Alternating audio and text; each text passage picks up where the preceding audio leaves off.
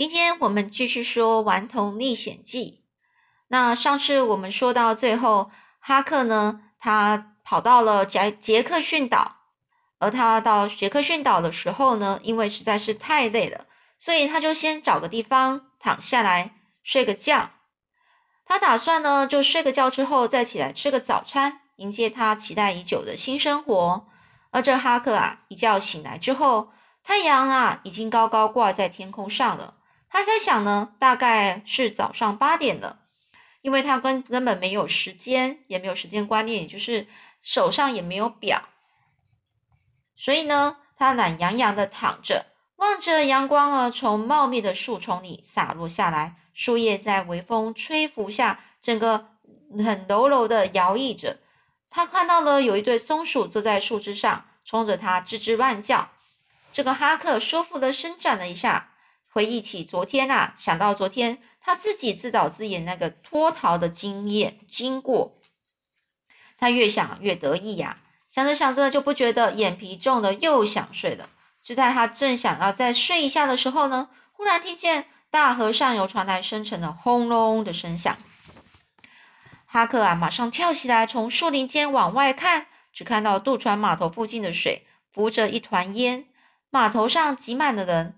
轰隆！又有一朵白烟从这个渡船的渡船的船边呐，把它呃发出来。而这个哈克明白了，就是有人在水上放炮，好像是说他的尸体浮上来的意思。这个哈克就开始轻松的耸耸肩的想着：好哇，看来老爸相信我已经死了啊！要是我现在有东西吃，我就可以一边吃一边看他们找我的尸体了。哎呀，真是有趣啊！忽然啊，他又想起，除了在水上放炮之外，通常大家还会利用一些水银面包来找尸体，就是在水的，就是在面包里放灌进一些水银，然后再丢到水中，然后让它漂流，漂到有尸体的地方，面包就会停下来。于是呢。哈克开始认真用眼睛去搜寻那些水银面包，果然没多久就有一个很大的面包飘过来。哈克小心的就把面包捞了起来，挖掉里面的水银，很高高兴兴的吃起来。这种面包十分讲究哦，不是一般家里做的那种粗面包，而是有钱人才吃到的。而这个哈克呢，他就躲藏在这个浓荫的树树荫后面。他就一边用力的啃着面包，一边看着那个渡船。现在啊，他看得比较清楚，船上有哪些人了。哦，大概看一下，有爸爸，有萨希尔法官，道格拉斯太太，华森小姐，还有汤姆、贝奇、乔伊等。大家的表情都是非常焦虑，还有很难过。哈克看一下手中的面包，不由得想说：刚才他们丢下这个水银面包的时候，一定向上帝祷告，希望让面包找到我。看来祷告这种事有时候还蛮灵的嘛。当他在这么想的时候，突然又是一个轰隆一声。这回啊，离哈克没有多远，声音的大，声音太大了，所以把哈克吓了一跳。哈克就在想说：“哎呀，天哪！你是要把我震聋了是不是？他还是想把我弄死啊？幸好这只是虚惊一场。”所以渡船经过了，又渐渐走远了。杰克逊岛大约有五公里长。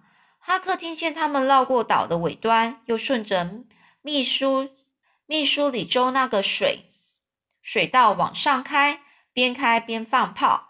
到了秘书里州靠岸后，船上的人呐，才一个一个垂头丧气的回到镇上。这个哈克又很开心的跳起来，高兴的说：“哇，太好了，成功了，再也不会有人来找我了。”这时候，哈克把小船里的东西通通的搬出来。并在茂密的树林里收拾了一个地方，然后住下。他用毯子做了一个像帐篷一样的样子，把所有的家当啊全部都放到里面，这样就可以避免被雨淋湿了。而他自己抓鱼，自己生萤火，在杰克逊岛跑来跑去，四处探险。他想把岛上的一切都弄清楚，因为这是他的岛，他是这座岛的主人。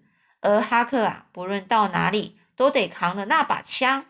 主要是用来防身，毕竟啊，在没有人无人岛上面啊，难保会遇到什么野猪啊、蟒蛇之类的动物。这大概呢，日子过得还算惬意啦。惬意就是很悠闲自在意思。偶尔哈克也会受到惊吓，把一些树树的树桩或是影子当成的人。不过他总是很能很快的镇定下来。到了晚上的时候，如果觉得有点闷，就坐在岸边，听着哗啦啦的急流声，或是数着星星和夜空下漂流的木木头。就这样过了好几天，在哈克差不多觉得自己是杰克逊岛唯一的人类时，却出其不意的，就是很突然的，在一个没有月亮的夜晚，很清清楚楚的看到一个茂密的树林中居然有萤火，有火，心中啊。这个他心中突然就很惊讶，他就说：“想着，难道这里还有别人吗？”所以呢，他就轻手轻脚，慢慢的走过去，决定去看一下到底是谁。没有过一会儿，我哈克到萤火萤火的旁边，忽然发现这个地上躺着一个人，正在呼呼大睡。而那个人呐，盖了一条毯子，头被毯子给罩起来了，一时看不出长相。而那个人睡得很沉，不断的打呼。哈克不知道该怎么办，就住在这两到三十远的一个矮树丛后面，紧紧的盯着他。过了好久，那个人醒来了，他打了个大哈欠，伸个懒腰，就把毯子掀开坐起来。这时候，哈克惊讶的大叫：“啊！”一声，不知道说是惊喜还是还是说什么呢？因为那个人竟然是华森小姐的黑奴吉姆啊！而哈克立刻从树丛里跳出来，大喊：“吉姆，你怎么会在这里呀？”吉姆看到他，也吓了一大跳，说：“天哪，见鬼啦！这可是真的害怕的反应哦。”因为吉姆他翻个身，慌慌张张的跪在地上，双手合十啊，就整个整个就是合起来祈祷着，说：“拜托拜托，别害我啊！我是你的朋友啊！你从河里出来，就赶快再回到河里去吧。”这个哈克啊。就大笑起来，就说：“吉姆，你抬起头来看清楚，我是人呐，不是鬼。”这吉姆啊，迟就迟疑了半天，就想了半天，才慢慢的、很害怕的慢慢抬头瞄了瞄哈克。他说：“哎呀，哈克，你真的没死吗？”这下吉姆也乐了，高兴的抓着哈克直直跳啊，说：“真是太好了，太好了！”吉姆呢，这时候呢，又开始困惑的问啊，很。你到底在这里坐待了多久啊？你知不知道大家都在找你呢？这个啊，哈克很得意说：“从我啊被杀的那一天晚上开始，我就一直住在这里了。”接着，他把那天意外的经过详细的说给这个吉姆听。吉姆听了就哇，小子真有你的，实在是太太厉害了！我敢说啊，就连汤姆沙哑也想不出比这个更好的方法了。这个哈克很关心问说：“那你呢？你又是怎么跑到这里来呢？”这个吉姆啊，他就沉默了一会，然后就说啦：“也许我还是不说的比较好。”哎呀，这个哈克就说：“告诉我嘛，我们是老朋友了。”哎，这个时候呢，这个吉姆就说：“好，那那你答应我，不可以说出去哦。”这个哈克就说：“拜托，我现在能跟谁说啊？”他说：“好。”吉姆就说。好吧，那我告诉你喽。其实啊，我是逃跑的。逃跑？你为什么要逃跑呢？这个哈克就这样问啦。那这个提姆就说：“还不都是那个华森小姐？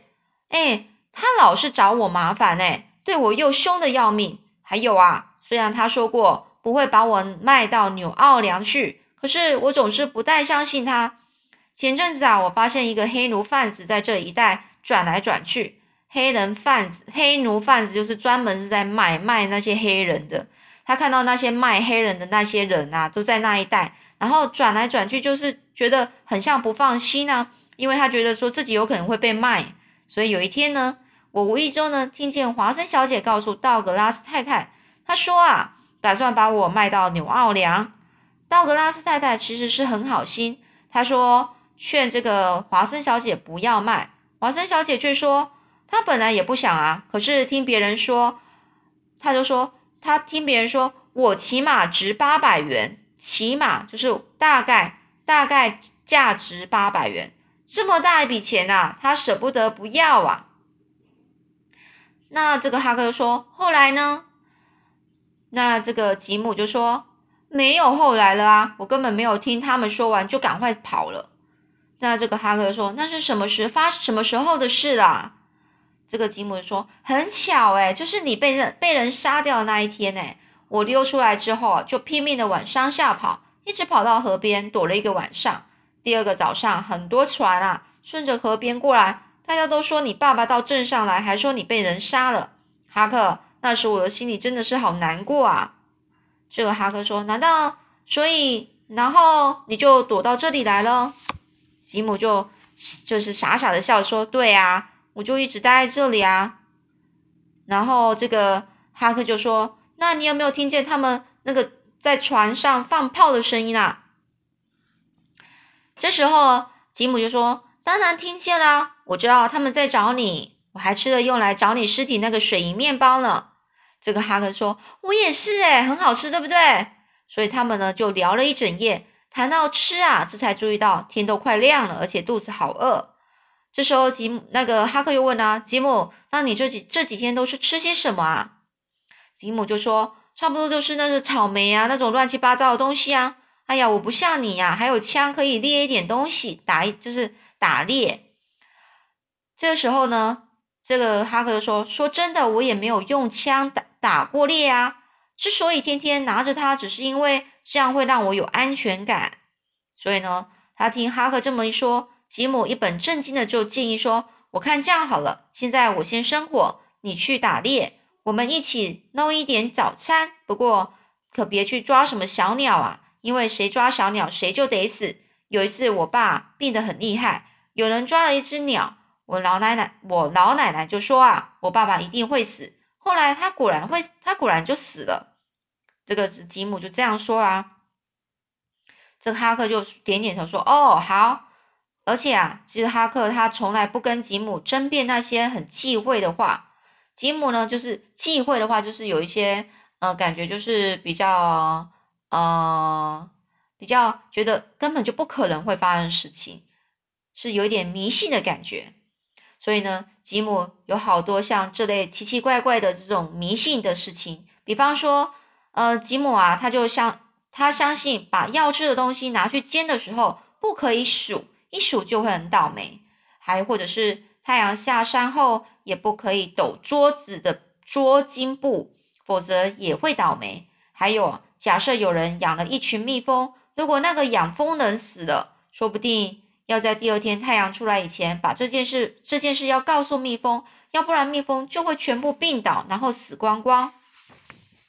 现在听吉姆说这些不能抓小鸟的事情，哈克突然就想到一件奇怪的事了。他就问吉姆：“你知道这么多各式各样的一些迷信的事情，我怎么觉得好像每一种都是要人倒霉啊？真是不公平。”这个吉姆就说：“不会啦，也是有一些好好兆头的，就是一些很幸运的事情，只是比较幸运的比较少。诶，更何况啊，对我们来说，不如不知道的好。”哈克完全不懂，说：“为什么啊？”他就问啊，这吉姆就说：“你干嘛要知道好运气什么时候来呢？”难道你要避开好运气吗？别忘了，坏兆头就是要让人避开坏运气的啊！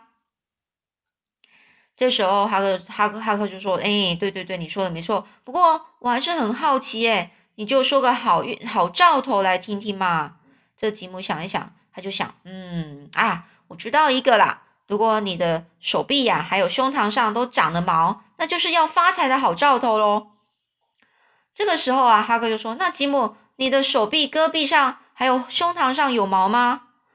这时候吉姆就说：“这还用问啊？难道你看不出我身上有没有毛吗？”这时候哈克看一看，嗯，有毛哈。那那你发财了吗？这时候吉姆就笑说：“当然啦，我现在不就很富有吗？你看哦，现在我是我自己的，哎，我自己就值了值八百元呢，这真是一大笔钱啊！我希望能把这笔钱弄到手，我就心满意足了。”很好笑吧？好，那这些有趣的故事呢，我们下次再继续说呢。